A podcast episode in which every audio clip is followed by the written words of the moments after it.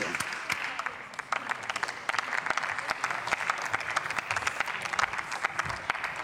Sehr geehrte Frau Präsidentin, liebe Kolleginnen und Kollegen, liebe Gäste auf den Tribünen. Sommersonne, Sonnenschein. Während viele von uns auf das gute Wetter sich auf den Spargel und die Erdbeeren freuen, heißt das für andere aber auch harte Arbeit auf den Feldern. Die Arbeit in der Landwirtschaft ist so hart, dass viele Beschäftigte in Deutschland diese gar nicht mehr machen wollen. Deswegen bedienen sich eben landwirtschaftliche Betriebe häufig bei ausländischen Arbeitskräften und meist aus, Ost, aus dem osteuropäischen Ausland. Und was das heißt, wurde schon von meinen Vorrednerinnen gut geschildert. Sie zahlen weniger Krankenkassenbeiträge und, weniger, und gar keine Rentenversicherungsbeiträge, weil sie als sogenannte kurzfristige Beschäftigte angemeldet werden. Und auch häufig kommt es leider zu ausbeuterischen Maßnahmen. Und davor darf die Politik eben nicht die Augen verschließen. Wir alle erinnern uns noch an die Bilder vor der, äh, nach der Corona-Winter, als es die erste Saisonarbeit losging.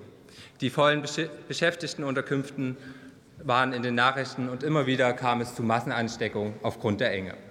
Damals wurde der breiten Öffentlichkeit bekannt, dass in diesem Bereich jahrelang auch unter CDU geführten Finanzministerium keine Kontrollen durchgeführt wurden. Und für einige dieser Kontrollen für einige dieser Kontrollen ist eben der Zoll zuständig. Und der damalige Bundesfinanzminister Olaf Scholz hat lang, nicht lang gezögert und hat eben dort dann aufgrund der Nachrichtenlage eine Schwerpunktprüfung der Landwirtschaft veranlasst. Und, und ich war damals Zollbeamter bei der Finanzkontrolle Schwarzarbeit und habe nämlich damals so eine Prüfung geleitet. Und an diesem Tag haben wir so einen Betrieb eben geprüft. Über 150 rumänische und polnische Arbeitskräfte haben dort gearbeitet. Und mit dieser Prüfung war es eben nicht getan. Das heißt im Anschluss 150 Arbeitsverträge lesen, 150 Mal Stundenzettel kontrollieren und 150 Mal prüfen, ob der Mindestlohn gezahlt worden ist. Und na klar, jetzt kann man sich fragen, warum gab es denn so, äh, so wenig Prüfungen in den letzten Jahren von solchen Großbetrieben?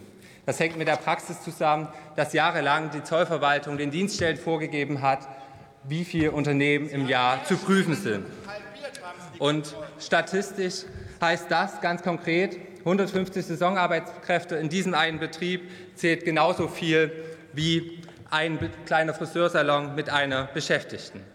Es war also schlichtweg nicht schaffbar, die Statistik zu erfüllen, wenn man viele Großbetriebe geprüft hat. Und hier im Bundestag habe ich mich dafür eingesetzt, dass diese Praxis endlich der Vergangenheit angehört. Und jetzt ist es endlich soweit. Nächstes Jahr wird diese Praxis der Vergangenheit angehören. Und auch die Länder müssen der Verantwortung nachkommen. Das wird leider häufig zu äh, vergessen, denn die Länder sind für die Kontrollen der Unterkünfte zuständig, nicht der Zoll. Da wünsche ich mir auch noch viel mehr äh, Kontrollen. Das können auch die Innenminister in den Ländern umsetzen, ihre Innenminister. Das schaffen sie bestimmt, wenn sie jetzt hier äh, mal kurz durchklingen.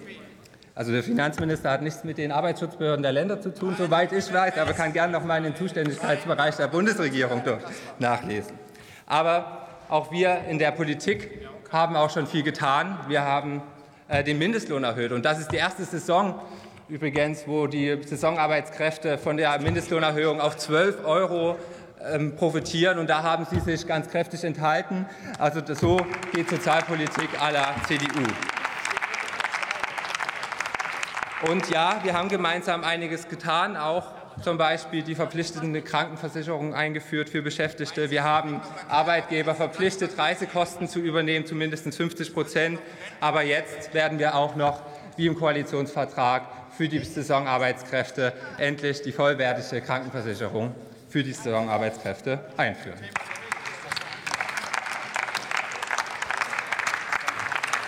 Ich schließe die Aussprache.